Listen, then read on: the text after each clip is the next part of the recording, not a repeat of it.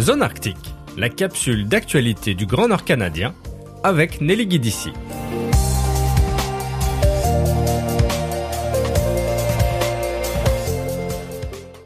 La cinquième rencontre de la Convention de Minamata sur le Mercure s'est tenue du 30 octobre au 3 novembre 2023 à Genève, en Suisse. Cet événement a réuni plus de 840 personnes. Alison Dixon était à la tête de la délégation canadienne.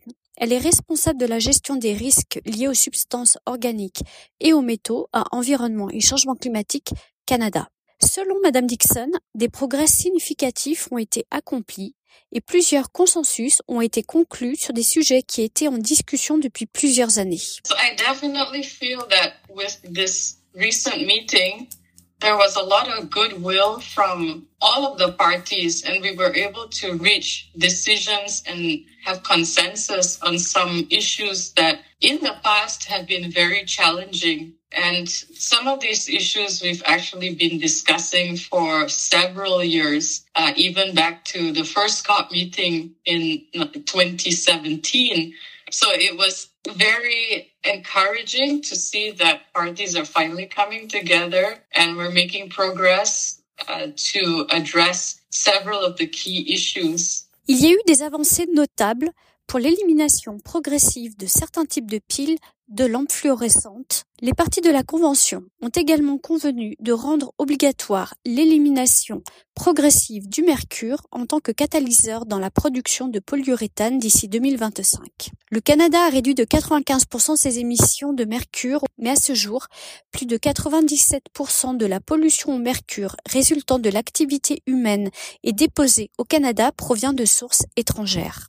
L'acquisition de standards élevés en termes de protection de la santé humaine et de l'environnement devrait permettre une diminution des émissions de mercure au niveau mondial, d'après Madame Dixon. From Canada's perspective, the treaty is really important because we are a net recipient of mercury from foreign sources.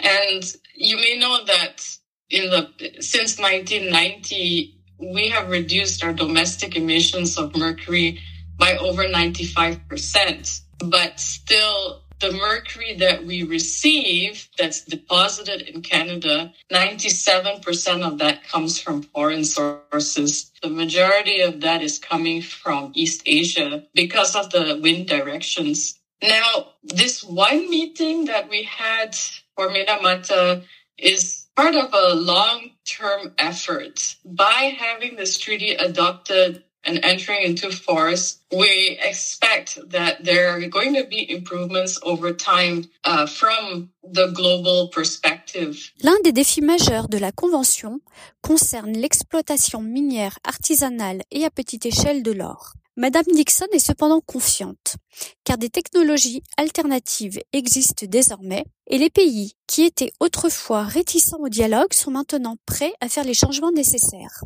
Depuis la signature de la Convention il y a dix ans, la participation des organisations autochtones et inuites a toujours été considérée comme primordiale. Au Canada, les communautés arctiques notamment sont particulièrement vulnérables aux dépôts de mercure qui s'introduisent dans le métabolisme des animaux qui constituent la nourriture traditionnelle du Nord canadien. Le 31 octobre 2023, au deuxième jour de la rencontre, Herb Nakimayak, membre du conseil exécutif du Conseil circumpolaire inuit au Canada, a rappelé l'importance de l'intégration du savoir autochtone et inuit dans la recherche et la compréhension de l'exposition au mercure dans les aliments traditionnels.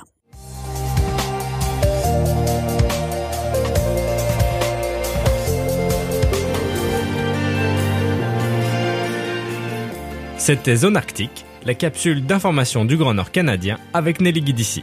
Pour retrouver tous les articles de Zone Arctique, lisez le journal L'Aquilon, disponible en kiosque tous les jeudis ou sur aquilon.nt.ca.